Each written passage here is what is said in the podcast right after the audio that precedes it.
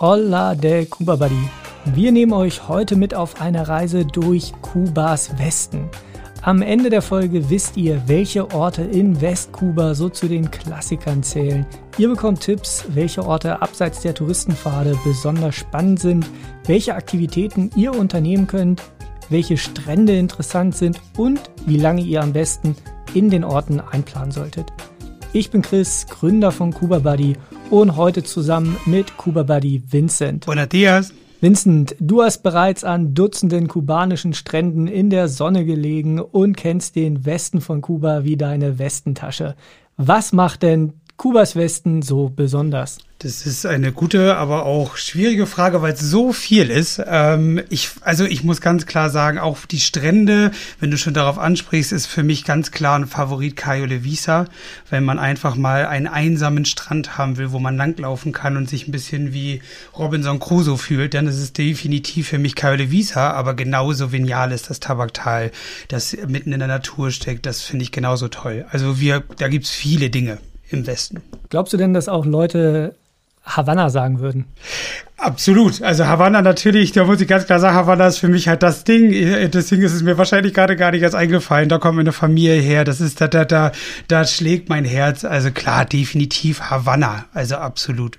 Und was sagst du zu Vinales? Vinales ist einfach, ich kann nur von mir selber reden, aber egal wann ich in Kuba bin, ich kriege auf jeden Fall immer ein Wochenende in Vinales da rein. Das schaffe ich immer. Also diese Natur und dieses Gefühl, wenn du dort in dieses Tal runterfährst und auf einmal dieses Spektakel, dieses UNESCO-Weltkulturerbe siehst, es ist einzigartig. Und wenn ich mir überlege, ich habe schon, ähm, ich habe Zeiten, wenn jetzt kommen so Erinnerungen hoch, als kleines Kind ähm, haben meine Eltern kennen einen Bauern, der dort im Tabaktal ähm, arbeitet oder dort ein Feld gedreht hat. Ähm, wir waren bei ihm in der Hütte. Es war ein tropischer, tropisches Gewitter. Ich kann mich noch genau dran erinnern.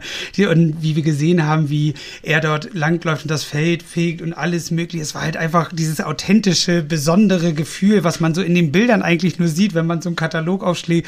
Das halt so hautnah miterleben und das in der Kindheit und das so nah, hautnah ist einfach was total Besonderes. Und auch, wie gesagt, jetzt immer noch. Jetzt immer noch. Jedes Mal fahre ich zu gerne dorthin. Ist einfach ein Traum. Und damit sind wir eigentlich schon genau beim Thema. Das hätte ich wahrscheinlich noch dreimal weiterfragen können und dir wäre wieder ein Ort oh ja, ist eigentlich auch noch total spannend und toll. Und Sehr wahrscheinlich. Das ist wahrscheinlich auch der Grund, warum der Westen von Kuba so zu den Klassikern zählt oder warum die meisten Leute, die das erste Mal in ihrem Leben nach Kuba fahren oder vielleicht auch nur einmal in ihrem Leben nach Kuba fahren, auf jeden Fall nach Havanna fliegen und sich den Westen anschauen. Ähm, wir haben jetzt schon kurz so ein paar Orte angerissen, auf die wir vielleicht gleich noch ein bisschen detaillierter eingehen können. Ja. Die meisten Leute landen ja entweder in Varadero, äh, die Strandregion, die, die sehr bekannt ist, und, ähm, oder Havanna. Die erste Station ist dann in der Regel auch das Rom der Karibik, größte Stadt in der Karibik, über zwei Millionen Einwohner Kubas Hauptstadt, was sie nicht immer war. Aber da ist natürlich eine Menge los. Jetzt mal die Frage an dich. Wie lange würdest du denn, wenn du zum ersten Mal nach Havanna reist, dort bleiben? Mindestens drei Tage. Aber das schon, schon hm, in meinen Augen eigentlich schon zu wenig. Also, es, also vier Tage, um wirklich mit einem Gewissen sagen zu können, ähm, dass man die Stadt gesehen und erlebt hat und dann aber auch in Verbindung schon mit einer Stadtführung, wo man wirklich in kürzester Zeit wirklich die Ecken sieht, die man so in, auch in vier Tagen allein als Tourist ähm, dort nicht finden würde. Also nur in dieser Kombination mit einer Stadtführung in den Außenbezirken von Havanna, in natürlich Havanna Vieja, ähm, dann vier Tage. Und äh, meistens ist es ja so, dass ja, die Flüge kommen äh, spät an ähm, wenn man von hier losfliegt. Also wir fliegen quasi den Tag über, kommen dann abends an, bis man dann erstmal ähm, Migration hinter sich hat und so Gepäck hat, ähm, dann auf dem Weg in die Stadt ist, dann ist es halt, äh, ist es abends, kann man abends noch was machen, ja, man ist ja in der Regel auch ziemlich kaputt vom Flug, schläft dann und wie es so ist, man ist schön gejetlaggt am äh, ersten Tag. Das heißt, man, man kann früh beginnen. Man sollte, braucht eigentlich nicht dran denken, ah, na wann, möchte ich erstmal ausschlafen, weil das funktioniert in den meisten Fällen sowieso nicht. Dann kann es eigentlich am ersten Tag losgehen. Und ähm, was lohnt sich denn dann anzugucken? Du hast schon gesagt, ähm, eine Stadtrundführung. Also grundsätzlich erstmal natürlich die Hotspots, wie jetzt zum Beispiel der Malekong, also diese berühmte Wasserstraße. Ähm, das ist einfach ein Riesenspektakel dort, ähm, besonders weil die Wellen so stark gegen die, gegen die Mauern prallen, das Wasser über die Straße rüberfließt, die Oldtimer fahren unter durch, die Leute werden nass, aber natürlich im Warmen, das ist natürlich was ganz anderes als bei uns. Das muss man ja ganz klar sagen. Malekong halt auf jeden Fall, Plaza, Plaza der Revolution auf jeden Fall auch. Das ist halt auch ein berühmter, geschichtsträchtiger Platz. Die Reden, die man zum Beispiel vom Fidel kennen. Die meisten wurden am Plaza der Revolution gemacht. Äh, der Papst hat dort gesprochen. Ja, wo man da auch die Gebäude dann im Hintergrund sieht mit ihm und. Ge genau, mit ihm, Camilo Cienfuegos, Che Guevara, Fidel, die und, und die Hauptsprüche von ihnen stehen auch da unter, genau dieser Platz. Und äh, was man nicht vergessen darf, Plaza, ähm, Plaza der Revolution ist der größte Ort in Havanna. Also der höchste Ort, weil dort ist noch ein, ein Turm und dieser Turm ist der höchste Ort in ganz Havanna. Okay. Das heißt, ja. Und noch viel mehr natürlich. Also da gibt's natürlich, wenn man in Havanna sich nur Gedanken, zwar alleine Havanna Vieja, die, die restaurierte Kolonialstadt. Ähm, das ist auf jeden Fall lohnenswert, ähm, dort einen Spaziergang durchzumachen und einfach sich auch dort berieseln zu lassen von allem. Da, dort sind sehr moderne, also moderne Restaurants zum Beispiel. Man findet dort die neue kubanische Kultur. Ähm, deshalb ist zum Beispiel bei uns ja auch ähm, die meisten Casa Particulares wirklich in Havanna Vieja, weil es wirklich sich lohnt, dort halt die Tage zu verbringen. Man hat nämlich fußläufig die besten Locations, wie gesagt, von Restaurants, aber halt auch äh, Havanna Club Museum, das Bacardi Haus, das Revolutionsmuseum. Das ist alles direkt, alles zentral in Havanna Vieja. Und da hat man wirklich eine tolle Zeit. Ja, genau. Das sind auch so die Sachen, die ich teilweise in quasi jedes Mal mache, jedes Jahr wieder oder äh, jetzt nicht mehr, mehrfach im Jahr, aber dann doch in regelmäßigen Abständen und natürlich auch gemacht habe, als ich das erste Mal da war, war ich auch im Bacardi Museum, ähm, weil das für ein Jahr, das sind äh, klar, es sind nachher sehr touristische Sachen, die einprägsam sind und die auch authentisch sind, jetzt nicht authentisch im täglichen, aber authentisch einfach für Kuba, weil da natürlich viel Geschichte verarbeitet ist und das Image, was Kuba jetzt weltweit hat, auch da einfach seinen Teil des Ursprungs hat. Die Altstadt von Havanna, du hast es schon angesprochen, absolut mit Kuba. Viele verbinden damit natürlich Zeitreise, Revolution. Aber die Geschichte von Kuba fängt natürlich viel weiter vorne an ähm, und gar nicht mit den Spaniern, sondern noch weiter davor. Das heißt, wenn man nachher in Kuba unterwegs ist und sieht, Kuba ist ja so ein Schmelztiegel von Kulturen, ist es wirklich einfach toll, in Havanna da mal durchgegangen zu sein und von einem guten Guide die Geschichte erklärt zu bekommen, welche Architekturstile woher kommen, wo sie den Ursprung haben, welche Leute, welche Länder in Kuba vertreten sind, um somit, wenn man dann quasi in die Rundreise startet, die ganzen Themen noch besser verbinden zu können und öfter diesen Aha-Moment zu haben, den man dann auch wirklich braucht, um das authentische Kuba besser zu verstehen. Warum ist es eigentlich so? Und dafür muss ich eben die Geschichte verstehen. Und deswegen glaube ich, ja, lohnt sich auch, in Havanna da tiefer reinzugehen und eine gute Führung zu machen, weil da einfach viel zusammenkommt. So, dann kann man damit ja auch schon mal einen Tag verbringen. Ne? Wenn wir morgens losgehen, isst man dann noch nett Mittag und guckt sich dann die Außenbezirke an, endet vielleicht bei El Moro. Wenn dann die Sonne untergeht mit Blick auf den Malecon, guckt quasi einmal über die Bucht rüber, dann ist der Tag auch vorbei. Was kann man noch in Havanna machen? Oh, das Nachtleben in Havanna, das ist äh, was ganz Besonderes. Ähm, man muss auch ganz klar sagen, was einem auch wirklich ein guter Guide äh, erzählen kann, ist, man muss immer Havanna differenzieren von dem Rest der Insel. Also Havanna ist immer circa fünf bis zehn Jahre weiter fortgeschritten als der Rest. Ähm, dort sieht man, äh, in welche Richtung sich Kuba entwickeln wird. Und das sieht man auch genauso in dem, in dem Nachtleben. Ähm, man hat dort moderne, moderne Clubs, die aber immer noch diesen Charme, diesen karibischen, kubanischen Charme natürlich haben. Dort sind äh, Salsa-Bands, die man oder oder Reggaeton, was für uns was ist, was man im Radio hört im Sommer oder wenn man jetzt zum Beispiel auch vielleicht mal in Europa verreist und dann das Radio anhat, dann hört man diese typischen Lieder. Das sind Lieder, diese Bands, die Lieder, die wir dort hören, die spielen täglich in den Clubs in Havanna. Das ist eine normale Sache, dass die da dort täglich spielen. Also kannst du jede große Los Van Van äh, egal wen du nennen kannst, die spielen dort wirklich täglich und das ist was ganz Besonderes und da kann die auch jeder Local oder halt auch natürlich wir als Reisespezialisten, wenn wir beraten, wir können halt genau sagen, welcher Club, wo man hingehen muss, um welchen Musikgeschmack zu hören und wo man halt auch den Tipp bekommt, wo man dann auch wirklich mal auch für uns einen Prominenten sieht, wenn man auf dieser Musik steht, weil es dort ganz normal ist, dass die dort in kleinen Clubs spielen, live, genau um die Leute drum herum, die tanzen um die Band herum. Es ist ganz normal dort. Das ist was ganz, ganz Besonderes. Und auch die moderne Clubkultur und Restaurantkultur und Kunstkultur vor allen Dingen, die sich in Kuba entwickelt hat. Ähm, man findet dort Restaurants, ähm, ich habe ähm, noch nie in meinem Leben aus, ich habe in Havanna äh, ein frittiertes Ceviche gegessen, äh, grandios auf einer Dachterrasse, ähm, direkt in Havanna Vieja.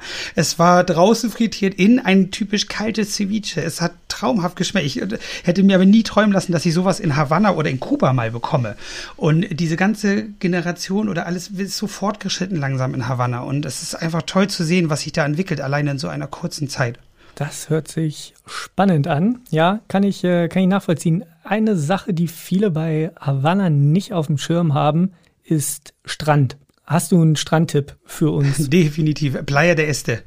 Ähm, das ist der Strand im Osten, ähm, ist für mich ein, war immer da. Ich bin, ich habe Familie in Havanna im Randgebiet. Es ist ganz natürlich normal gewesen am Wochenenden, dass man sagt, komm, wir nehmen die ganze Familie, packen wir ein und wir fahren jetzt zum Strand. Und das war dann immer Playa de Este. Das ist ein ganz besonderer, also für mich besonderer Strand alleine wegen den ganzen Erfahrungen und Erlebnissen, die ich da natürlich hatte. Aber besonders aus dem Grund auch, wie du es gerade sagst man kennt ihn nicht. Also die, als Tourist kennt man diesen Strand eigentlich nicht. Und das ist ein wunderschöner Strand und was noch ein bisschen besonderer macht, finde ich im Vergleich zu Cayo Santa Maria oder Varadero oder einen anderen Strand, wo halt überwiegend Hotels in der Nähe sind, das ist ein Local-Strand. Dort sind die Kubaner, da sind, da gehen die, die, die Kubaner, die in dieses Zentrum leben, arbeiten, die gehen am Wochenende zu diesem Strand und diesen Flair, den man dort erlebt, den kriegt man selten an einem Hotelstrand.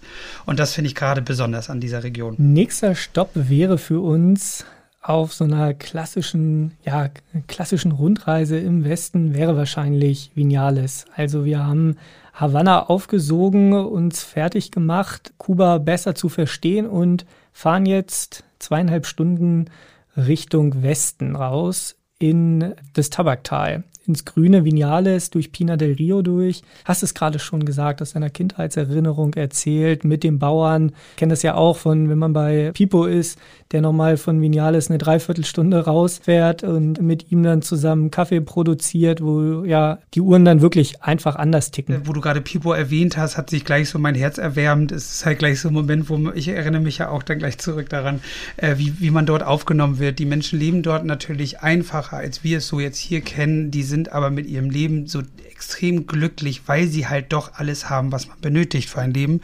Ähm, und sie geben alles, was sie haben, geben sie halt auch an euch weiter oder an einem weiter. Und das ist halt was ganz Besonderes, wenn man dort mit Pipo lacht. Er zeigt einem, wie er, er ist ja Ananasbauer, ähm, Tabakbau, Tabak macht er, glaube ich, ein bisschen Ananas und Kaffee. Und wenn er dann mit Stolz seine Kaffeebohnen zeigt und den er mit dir rüstet und dann trinkst du diesen Kaffee mit ihm und du siehst in seinen Augen diese, dieses Blitzeln, dass er darauf wartet zu erfahren, wie dieser Kaffee für dich schmeckt. So, es ist einfach traumhaft und das macht auch ganz Vinales aus, dieses ganze Tal. Du hast so viel gebündelt in diesem Tal, was du machen kannst, von diesen Bauern, von einfach nur ähm, oben, eher oben zu sein und runterzuschauen in dieses Tal morgens, das kann ich nur als Tipp sagen. Morgens, wenn die Sonne aufgeht, vier Uhr morgens oben sich hinsetzen und einfach mal runtergucken und die Bauern beobachten beim Arbeiten. Also einfach die, dieses Gefühl, was man hat und diese Ruhe, die man in sich spürt und halt, die, das ist einfach was ganz Besonderes. An, an alle, die jetzt ähm, denken, okay, dann fahren die Bauern da mit ihren Traktoren und flügen die Felder und der Lärm fängt langsam an, das ähm, Lärms da nicht. Dann werden nämlich, kommen nämlich die Bauern mit ihren Ochsen raus raus und pflügen die Felder um. Und das sind so die typischen Vinales-Bilder. Äh, könnt ihr jetzt natürlich noch äh, wahrscheinlich auch eine eigene Podcast-Folge über Vinales machen, wie sich's verändert hat und ja. äh, wo man hingehen muss, damit es wirklich authentisch ist und so weiter. Wir würden jetzt wahrscheinlich ins Auto einsteigen und in welche Richtung äh, fahren wir noch weiter in Westen oder äh, fahren wir zurück? Ich würde auf jeden Fall noch mal weiter in Westen fahren. Ähm, wenn es jetzt zum Beispiel nach Pina del Rio geht, ähm, Tabakinteressierte ähm, sind da nämlich sehr gut aufgehoben. Dort hat man nämlich die, die Zigarrenfabriken, dort hat man auch äh, den größten ähm, Humidor von Kuba, äh, findet man in, in Pinal del Rio. Das ist halt die Stadt schreit Tabak. So, und wenn jemand wirklich zigarrenaffin ist, sollte er definitiv Pinal del Rio äh, besuchen und auch Baseball. Ist genau das gleiche, wissen auch nur wenige. Baseball ist auch ein ganz großes Team, die, die aus Pinal del Rio sind sehr stolze Base, also sehr, sehr stolze Baseballspieler und ähm, das ist schon schön, das zu sehen. Und auch, auch ein Tipp, unbedingt mal ein Baseballspiel anschauen in Kuba. Ja, das habe ich tatsächlich selber auch noch nicht geschafft. Wollte auch immer, habe es auch immer irgendwie probiert, aber bisher hat es in den letzten sieben Jahren noch nicht geklappt. Das Besondere ist nämlich, wir kennen natürlich, wir sind natürlich eher das fußballaffine Land hier ähm, und man, man kennt das ja von uns ganz normal, einfach von den Kurven, man hört sie singen, man hört sie klatschen äh, und grölen auch. In Kuba ist zwar die gleiche Lautstärke, aber in Kuba ist das Musik. In Kuba ist es so, dass die Teams sich gegenseitig halt beschallen mit Musik, also mit Live-Musik. Sie haben Instrumente dabei, sie haben Trommeln, sie haben Trompeten dabei und sie sind sich halt gegenüber in diesem Stadion und spielen sich halt gegenseitig, versuchen sich zu übertönen. Das ist einfach Wahnsinn, sowas mal mitzuerleben. Nächste Station, wenn wir noch mal weiter in den Westen fahren, ist Santa Maria la Gorda. Zum Tauchen war ich da. Als ich letztes Mal da war, ich da ins Wasser gesprungen und konnte 25 Meter auf dem Boden runter gucken. Dann sind wir über The Wall getaucht und dann wurde es irgendwann schwarz und dann hast, bist du an einer riesigen Wand. Für Tauchverliebte ähm, muss man dorthin, aber ich würde auch nicht empfehlen, dort zu übernachten. Dann würde ich lieber empfehlen, dass man zurückfährt und ähm, nicht bis nach Pina del Rio, sondern so knapp 80 Kilometer zurückfährt und dann ist da noch ein kleines Örtchen, das heißt San Juan y Martinez und dort, äh, da kommen nämlich die, äh, da ist auch nochmal eine Ziga Zigarrenfarm. Und dort, äh, da, dort ist nämlich auch die Zigarrenfarm, äh, die vom Fidel ausgewählt wurde als sein persönlicher Berater, wenn es um Zigarren geht.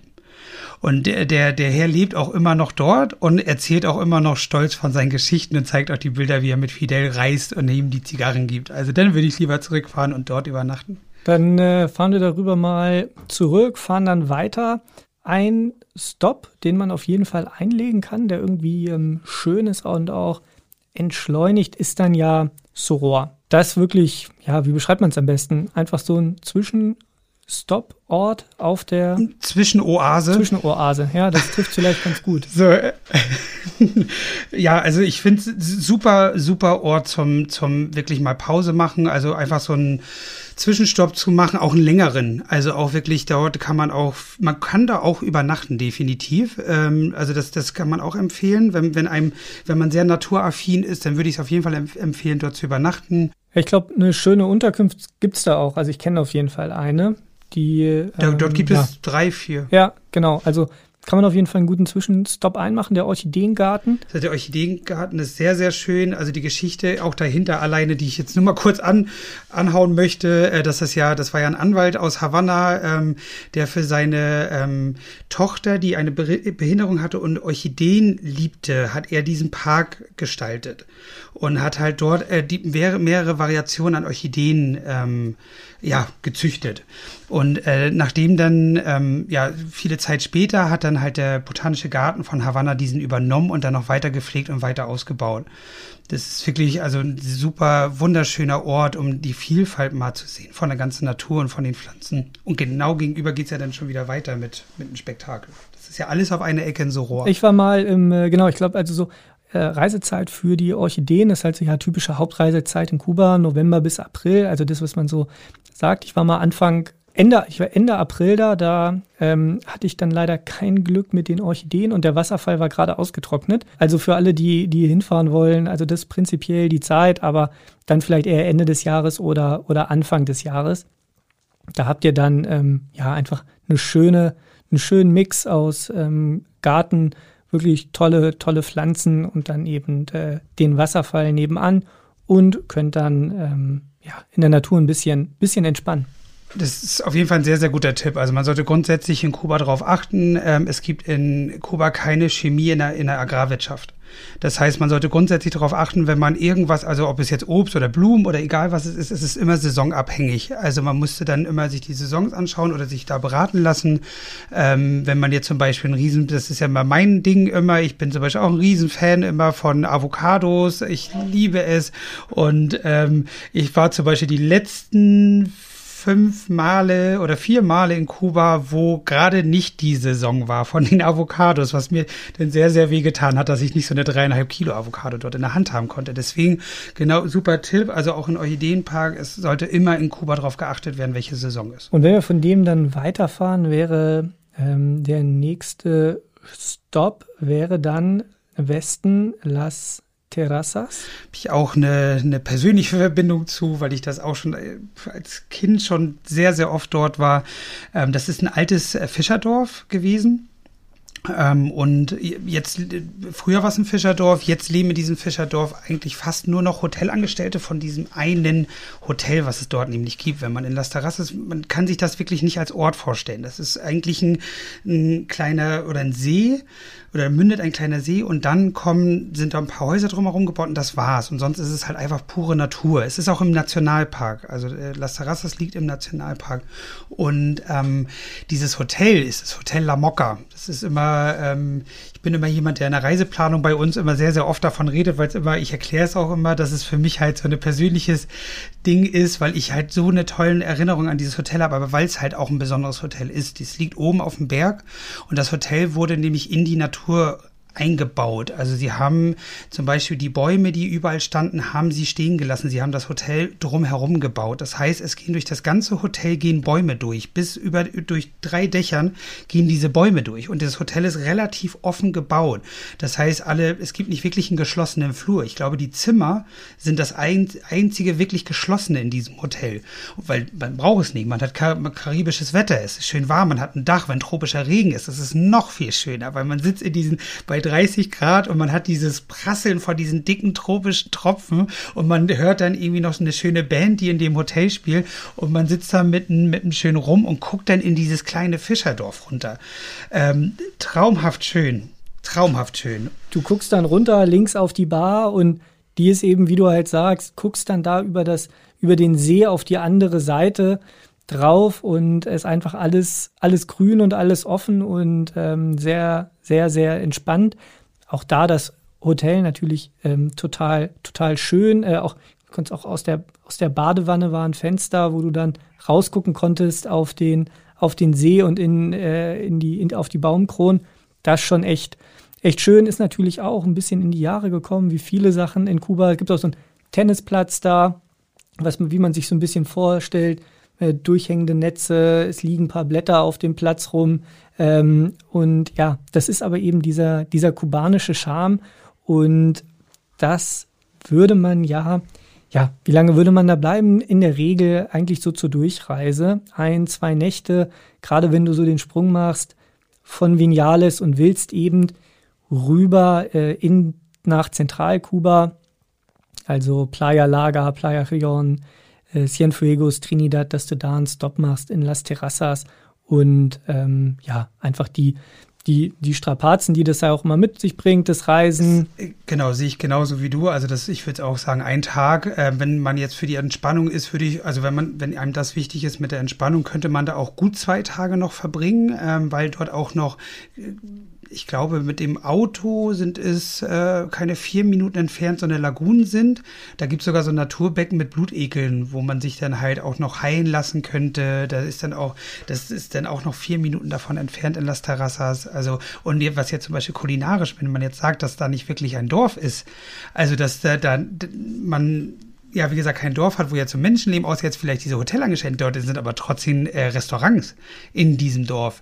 Und diese Restaurants sind was ganz Besonderes. Es gibt zum Beispiel in diesem, ich rede hier von zehn Häusern, zwölf Häusern, Las Terrassas.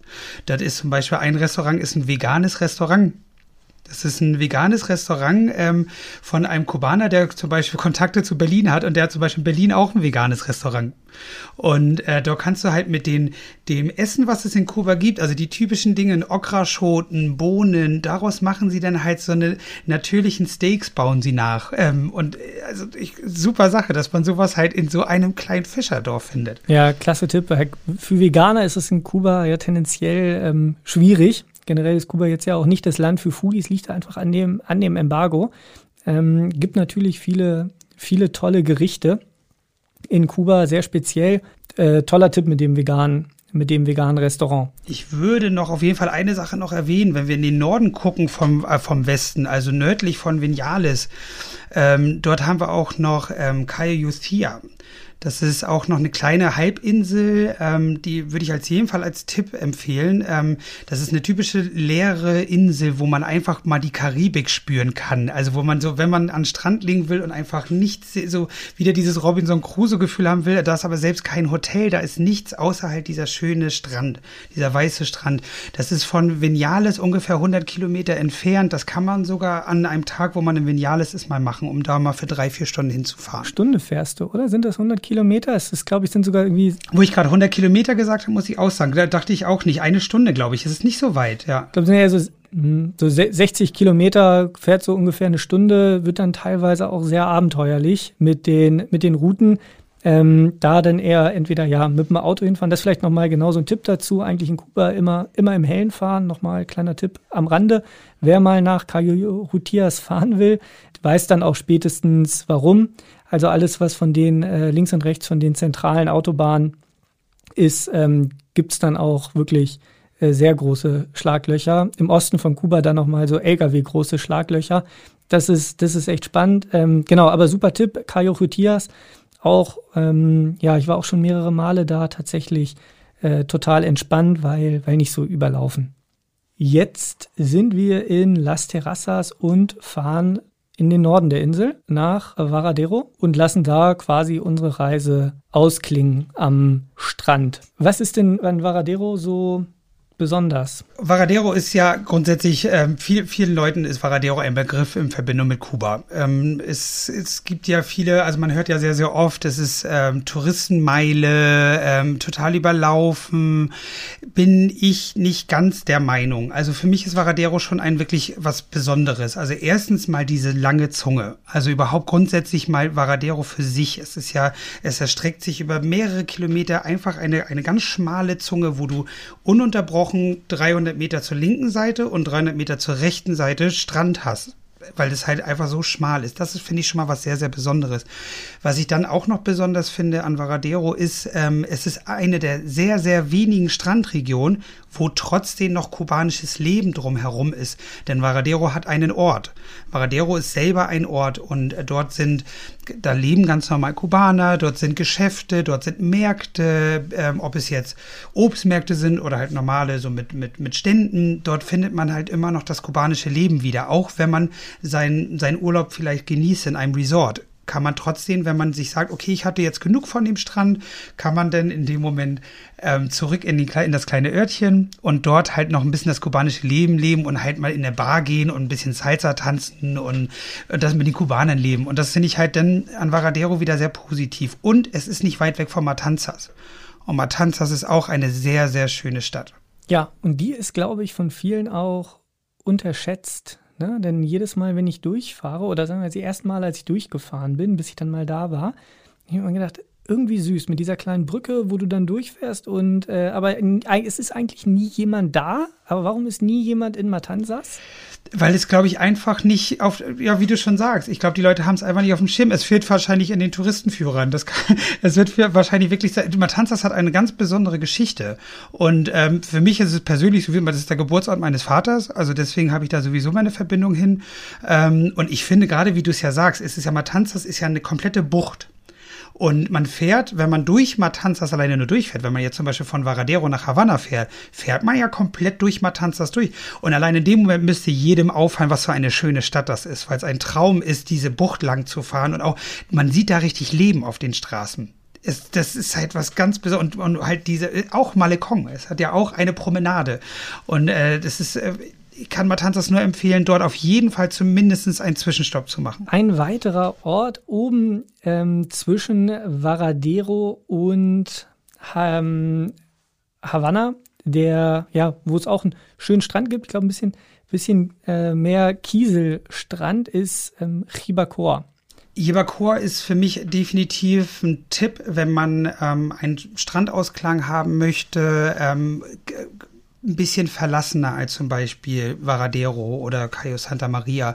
Dort gibt es, ich glaube, zwei Hotels nur insgesamt ähm, und die liegen halt auf einer Erhöhung und ähm, du kannst dort im Pool schwimmen und kannst im Hintergrund die Via Blanca, die, die Autopista, die heißt Via Blanca, weil weiße Straße, weil die weiße Sandstrände dort halt sind und das ist halt auch wirklich was Besonderes und das siehst du halt auch von diesem Hotel zum Beispiel in Jibacoa. Der Ort selber ist relativ klein, aber es ist wirklich was, also ein wunderschöner Ausblick, also ein wunderschöner Ausblick und dort, dort kannst du richtig die Seele baumeln lassen, während du da ähm, entweder am Pool bist und dir den Strand anguckst oder halt runter gehst zum Strand. Und auch preislich nicht so wie Varadero, ne? Also die ähm, Hotels äh, bisschen genau bisschen günstiger noch ähm, hatten wir dann oft gerade wenn Leute gesagt ich würde am Ende gerne noch mal irgendwie ein bisschen abspannen, aber Varadero auch ne, wenn wir vielleicht noch ein bisschen Zeit sparen vom ähm, vom Transport her, ein bisschen näher dran, ein bisschen bisschen günstiger, dann ähm, ist Ribacoa da auf jeden Fall nochmal ein interessanter